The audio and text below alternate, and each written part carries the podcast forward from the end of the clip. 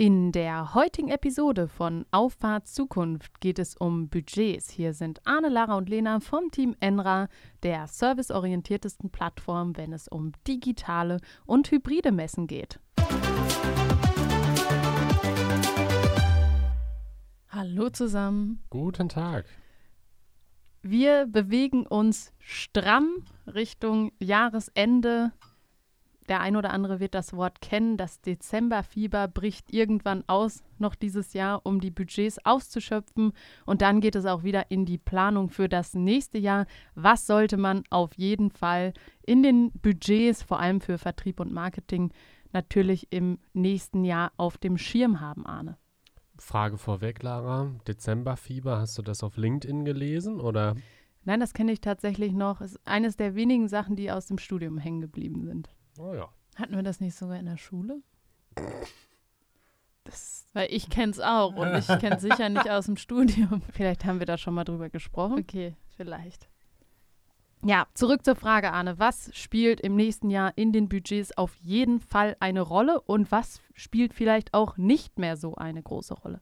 Ja, ich denke, jeder Controller, der nicht ganz auf den Kopf gefallen ist, der wird natürlich die Reisebudgets, die wir 2019 noch bewilligt bekommen haben, in 2022 definitiv nicht mehr bewilligen. Äh, da müssen sich, äh, muss sich der Außendienst, da müssen sich alle Reisenden ähm, Gedanken machen und ihre Arbeit vor allem effizienter gestalten. Du sprichst es an, Reisebudgets. Ähm, man hat ja gemerkt, ich, ich fand vor allem hat man es in der Öffentlichkeit bei der Lufthansa wahrgenommen, die ja sehr ein sehr starker Anbieter für Geschäftsreisende waren und die auch langfristig davon ausgehen, dass über 30 Prozent weniger geschäftliche Flüge zustande kommen. Und ich glaube, da gibt es zwei Gründe für. Einmal ist es natürlich ein finanzieller Faktor und einmal ist es natürlich auch ein Nachhaltigkeitsfaktor, weil zum Beispiel Kurzstreckenflüge auch bei den Kunden dann nicht mehr so gern gesehen sind, ähm, um einfach einen einstündigen Termin wahrzunehmen. Definitiv. Also ähm, ich glaube auch ähm, ein weiterer Faktor ist, dass wir natürlich jetzt aus einem aus einer sehr extremen Zeit kommen, wo das teilweise gar nicht möglich war. Ähm, und wir natürlich jetzt so ein bisschen die, die goldene Mitte finden müssen. Es ist gut, dass wir mal gesehen haben, wie es auch funktionieren kann. Ähm, aber natürlich ähm, hatten wir jetzt häufiger auch schon ähm, thematisiert, dass es ohne den direkten persönlichen Kontakt natürlich nicht geht. Ähm, trotzdem glaube ich, dass man besser reflektieren kann, wofür ist jetzt wirklich ein Meeting notwendig vor Ort und wofür ähm, spart man sich die Reise vielleicht. Das hat natürlich zum einen einen Vorteil für das Unternehmen, was sich die Reisekosten spart, aber zum anderen auch für das Unternehmen, äh, dass, das, dass es effektiver betreut werden kann. Zum einen das oder das Unternehmen, dem es dann berechnet wird. Ne? Wenn korrekt, man, wenn korrekt. man zum Beispiel als Unternehmensberater in ein Unternehmen geht, werden da ja auch Reisekosten und Spesen dann entsprechend an Kunden weiter berechnet. Reisekosten das eine, wie entwickeln sich Messebudgets? Weil an sich gehe ich mal davon aus, dass wir theoretisch von der gesetzlichen Lage nächstes Jahr in der Lage wären, ein, ein normales Messejahr, ich nenne es mal normal in Anführungsstrichen, äh, wie vor der Pandemie erleben zu können. Wird das so passieren und werden Unternehmen weiterhin diese exorbitanten Budgets, häufig der größte Posten im Marketing, vor allem bei B2B-Unternehmen, wird das weiter so bleiben? Äh, also ich, wir, wir kommen gerade in eine Phase des Hinterfragens. Also mit vielen, mit denen du sprichst, sie haben gesagt, boah, 2020 sind wir noch davon ausgegangen, dass 2021 ein Jahr wird, was wir irgendwie vergessen wollen. Und ähm, im Rückblick äh, hörst du die meisten sagen, boah, das war eines der besten Geschäftsjahre, die wir je hatten. Wir haben uns nicht groß präsentiert, wir sind nicht viel rausgegangen, wir durften nicht viel raus, aber die Auftragsbücher sind voll.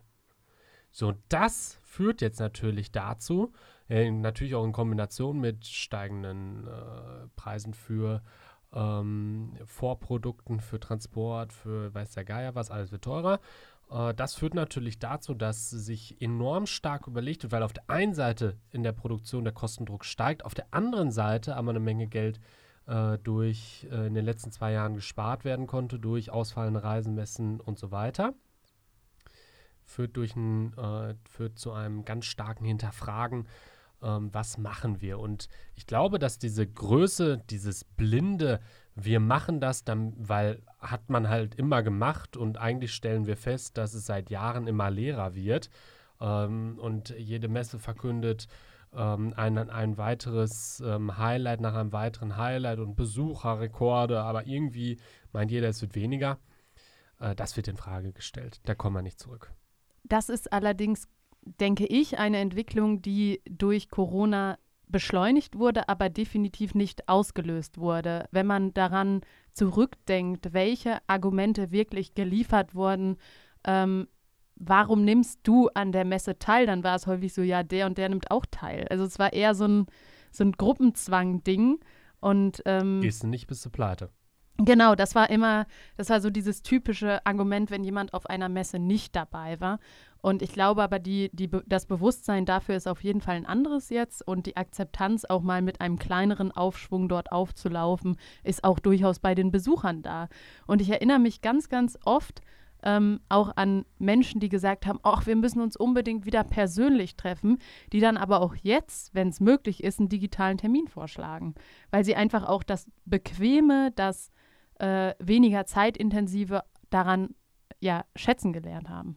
Ich würde da noch mal gerne eingrätschen, weil äh, ich glaube, dass diese Prestige-Messeauftritte, die Zeit dieser Prestige-Messeauftritte sind vorbei, weil ich glaube, Unternehmen, die sich nach außen hin gut präsentieren wollen, können das mittlerweile durch andere Sachen. Und das ist zum Beispiel durch eine äh, sehr umfangreiche Webpräsenz zum Beispiel, durch einen Shop, durch ähm, bestimmte digitale ähm, Angebote, die die Unternehmen für ihre Kunden äh, und vielleicht bald Kunden bereitstellen. Also da gibt es ja viel deutlich, äh, sag ich mal, imposantere Dinge mittlerweile, was man als Unternehmen nach außen hin ähm, äh, hat, wenn man Prestige ausdrücken möchte. Und das ist nicht mehr der Messeauftritt, der eine ganze Halle einnimmt mit eigenem DJ und was, was weiß ich nicht alles. Also ich höre da so raus, dass ähm, ja, ihr davon ausgeht, dass sich eine Verlagerung vom Budget von Messen in Richtung anderer Marketingkanäle ergeben wird, die klar getrieben sind durch Digitalisierung, weil ähm, das haben ja jetzt die Unternehmen gesehen und das wissen sie ja auch schon lange, aber jetzt hatten sie mal äh, einige Monate Zeit, äh, sich nur auf diese Kanäle zu verlassen. Und ähm, ich glaube schon, dass das äh, einen langfristigen Effekt hat. Ich hoffe es auch, weil ich glaube, dass es das Geschäftsleben auch äh, deutlich besser machen kann. In jedem Fall. Nichtsdestotrotz wirst du diese Events brauchen, wo äh, sich mal 10, 20, 30, 40 Unternehmen zusammentun und ähm, ihre Kunden, Einkäufer ähm, einladen.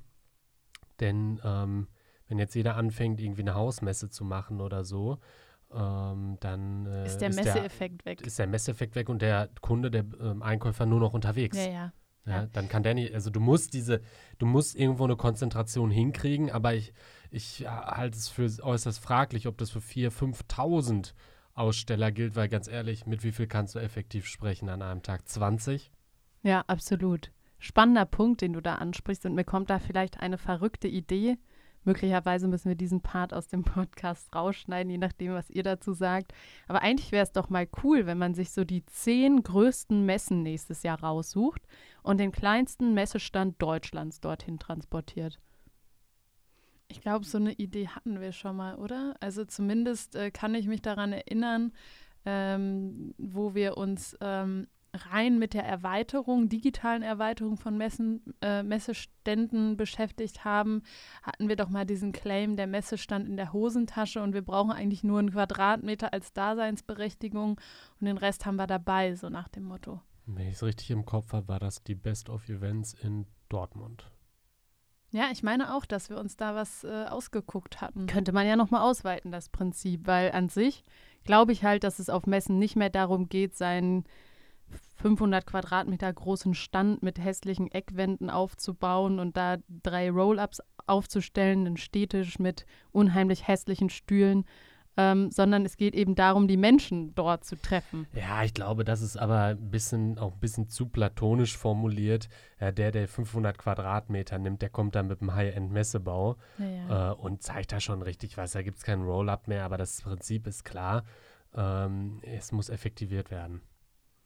Definitiv. Also ich, ich ähm, denke auch, dass äh, Messen weiterhin Bestandteil eines Marketingmixes sein müssen, aber ich glaube, sie dürfen nicht das einzige Standbein sein. Ähm, auch hier ist wieder für mich so die goldene Mitte aus persönlichen Kontakten und die Intensivierung dieser äh, mit digitalen Hilfsmitteln äh, sehr interessant. Ähm, ich finde, das ist auch einfach wertvoll. Ähm, Menschen zu treffen, zu netzwerken. Und äh, machen wir uns nichts vor, wenn es diese großen Stände nicht geben würde, dann, also die bezahlen ja auch gewisse Dinge für andere Aussteller mit. Ähm, ich sag mal, so eine Messe ist super teuer. Ähm, klar verdienen die Messegesellschaften da auch äh, den ein oder anderen Euro mit, zumindest teilweise.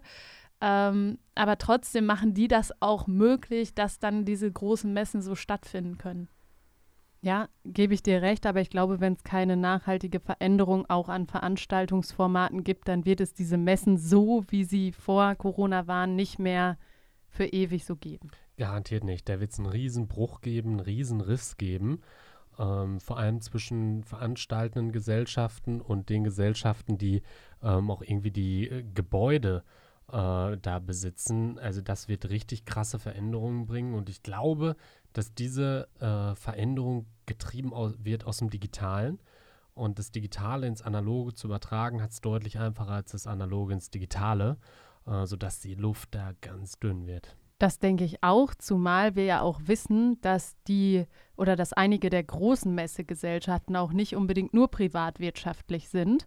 Und da wird, da drehen sich die die Mühlen einfach langsamer und der Anpassungsprozess macht dann auch wieder Platz für neue Akteure. Die wenigsten sind privatwirtschaftlich. Ja, die allerwenigsten. Und äh, da ist ganz klar, die, die Messegesellschaften, die sich jetzt keine starken digitalen Partner suchen und die als Königsmacher anerkennen, puh, das wird schwer. Aber ist natürlich auch schwierig. Ich sag mal, ähm, wenn man jetzt überlegt, ähm, das ist für, ist natürlich jetzt auch eine äh, für diejenigen, die kein Freund vom Wandel sind, eine schwierige Zeit, weil wir befinden uns in einem sehr schnellen Wandel und das gilt nicht nur für das Thema Messen so, sondern auch für ganz viele andere Themen des alltäglichen Lebens. Und ich glaube, das ist äh, was, womit äh, ich sag mal, junge Akteure am Markt vielleicht noch besser klarkommen als welche, die das nur so kennen. Ich meine, ähm, ähm, stell dir jetzt mal die Leute vor, die seit 30 Jahren auf Messen gehen. Die haben nie wirklich eine große Veränderung äh, des Konzepts erlebt. Klar ist immer alles schöner geworden, wertiger von der Präsentation und die Qualität hat sich ähm, verbessert, aber das Konzept Messe war immer gleich. Wir stellen etwas aus und kommen darüber dann mit anderen Menschen in Kontakt. Und ähm, für uns ist dieses Bild ja gar nicht so eingebrannt. Wir haben das Thema Messen ja immer schon ein bisschen durch die digitale Brille gesehen. Und deshalb ist das für uns total nativ. Aber für diejenigen, die da eben Entscheider sind, ähm, bei diesen großen Messegesellschaften ist es definitiv eine Umstellung. Äh, und wenn wir das Ganze mal historisch betrachten, hat ja auch die Messe als solches schon wahnsinnig große Veränderungen auch geschafft. Also wenn man sich mal anschaut, ähm, was weiß ich, Messestandort Leipzig ja, äh, im Mittelalter, wer äh, dadurch den Fürsten äh, die Erlaubnis bekommen hat, sich und seine äh, Produkte da zu präsentieren. Da war es Handelsmesse, Leipzig ja sowieso als Handelsmessenstandort bekannt. Äh, dann irgendwann natürlich die Industrialisierung, wo äh, dort extrem viele Exponate hingebracht worden sind. Ein Messegelände im Wandel war dann natürlich nach dem Krieg ähm, im Krieg, das natürlich alles für Munitionsproduktion genutzt wurde, dann äh, nach dem Krieg, äh, da dann auch die, äh, wo dann letztlich das äh, zur ostdeutschen Besatzungszone wurde ja, und dann ähm, die DDR dort Messe gemacht hat und dann wiederum nach der Wende den Wandel, also da war extrem viel Dynamik äh, drin und die, der Messestandort hat sich immer weiterentwickelt und diese, diesen Geist, der muss aufgenommen werden. Da häufig, muss man in die nächste Zeit gehen. Ja, häufig Wandel durch externe Faktoren. Ja, ist natürlich, ja das konnten Stelle die nicht auch, beeinflussen. ist es ja an dieser Stelle auch, aber trotzdem würde ich weiterhin bei meiner These bleiben, dass das Konzept Messe sich dadurch nicht verändert hat. Die, ähm, die Gegebenheiten waren andere, aber ich würde mal behaupten, dass dieser Digitalisierung, diese Digitalisierungschance schon ein deutlich disruptiverer Faktor sein kann, als, ähm, sag ich mal, allein die Gegebenheiten des Standortes. Also die ähm, Effekte, die man durch Digitalisierung erzielen kann, äh, sind natürlich, äh, ich sag mal, von der, von der, ähm, ja, allein von der Richtung sehr konträr. Ja, und der Hebel ist größer. Genau. Keine Frage. Absolut. Um den Rahmen jetzt mal wieder aufzuspannen, ich hoffe, das ist richtig gesagt, oder um den Bogen zu spannen, wie auch immer. Das heißt, wir sagen, mit wandelnden Formaten, mit sich weiterentwickelnden Formaten wird Messe weiterhin ein Budgetbestandteil sein. Ähm, frei werdende Budgets werden aber eher in den Bereich Digitalisierung von Marketing und Vertrieb investiert und man wird einen größeren ähm, Mix aus verschiedenen Kanälen und Instrumenten erleben. Auch bei traditionellen Unternehmen, die häufig eher als einzelne Marketingaktivität ähm, die Messe gesehen haben. Stille ja, ist Zustimmung. definitiv. Arne sah gerade so aus, als wollte er was sagen. Deshalb äh, war ich jetzt ein bisschen verwundert. Ja, es gibt, ähm, äh, das ist eigentlich ein Podcast-Thema, was man äh, irgendwann anders nochmal aufgreifen kann. Das Thema Verlässlichkeit. Ähm, ich habe heute einen Anruf ähm, getätigt, einen Termin wahrnehmen wollen, der nicht zustande gekommen ist. Gerade habe ich äh, die E-Mail bekommen, warum nicht. Und da gibt es eben auch lustige Geschichten dann zum Teil. Ja, ähm, ein jemand, der mit dem Fahrrad unterwegs war, eine Fliege ins Auge bekommen hat und äh, die wohl so stark eingeschlagen ist, dass er erstmal ins Krankenhaus musste, um sich das angucken zu lassen. Ich kann es voll nachvollziehen. Mir ist das auch mal passiert. Ich konnte drei Wochen lang kein Licht in meinem Auge ertragen. Ähm, also das ist nicht zu unterschätzen. Die Fliegen sind wie Steine in den Augen. Ich sag's dir. Und jetzt hat er mir geschrieben, dass er morgen wieder verfügbar ist, dass alles gut ist. Äh, an morgen dieser Stelle dann ohne gehen. Ringlicht. Ohne Ringlicht. Ja, definitiv. Also wenn sein Auge dadurch geschädigt ist, wird er davon auf jeden Fall noch ein bisschen was haben. Also an dieser Stelle gehen dann Grüße raus an Adolfo. Gute ja. Besserung. Ja, das sind doch die, die ähm, ja, spannenden Geschichten rund um die ernsten Themen, wobei ernst ist das Thema ja auch. Ähm, Budgetierung und äh, Budgetbildung sicherlich auch was, was uns die nächsten Wochen zunehmend beschäftigen wird. Ich bin gespannt, was das nächste Jahr und was die Marketingbudgets im nächsten Jahr bringen. Ähm, ich hoffe, dass die letzten anderthalb Jahre dazu geführt haben, dass wir anfangen umzudenken und dass wir uns auch weiterentwickeln, weil an sich immer, wenn man keine Ahnung, 50 bis 100 Jahre in die Vergangenheit schaut, dann ist das Leben immer besser auf dieser Welt geworden. Und äh, unsere, unsere Art und Weise darauf zu blicken, ist nur negativer geworden. Mhm. Ähm, wenn man rational drauf schaut, ist, ist die Entwicklung schon sehr positiv und ich denke, das wird die nächsten Jahre auch so bleiben. Und äh, die Digitalisierung wird an der Stelle auch einen großen Stellenwert weiterhin einnehmen. Wenn ich an dieser Stelle noch einen Wunsch äußern darf. Ähm, ist noch nicht Weihnachten. Ja, ich äh, mache es trotzdem. Also ich wünsche mir, dass die Menschen ähm, neuen Konzepten eine Chance geben, ähm, sich davon äh, selbst ein Bild zu machen, sich davon selbst zu überzeugen, nicht direkt in allem das Haar in der Suppe zu suchen, weil das gibt es auch bei äh, analogen Themen, das gibt es bei digitalen Themen natürlich auch. Ähm, und ich hoffe einfach, dass wir wieder so ein bisschen diesen Erfindergeist, diesen getriebenen Geist, besser zu werden, äh, aufnehmen. Und ähm, das schafft man eben nur, wenn man neue Sachen ausprobiert, äh, Gutes weiterverfolgt, Schlechtes verwirft. Ähm, und das hoffe ich einfach, dass die letzte Zeit das gezeigt hat, dass ähm, die Werkzeuge der Digitalisierung da sind und wir sie jetzt einfach nutzen müssen. Ähm, das wäre wär schön zu sehen. Stay open, stay hungry. Das ist doch ein schönes Schlussstatement oder zwei schöne Schlussstatements. Hiermit bedanke ich mich für diese spannende Folge und freue mich auf die nächste Woche. Bis dahin, ciao. Bis bald. Ciao.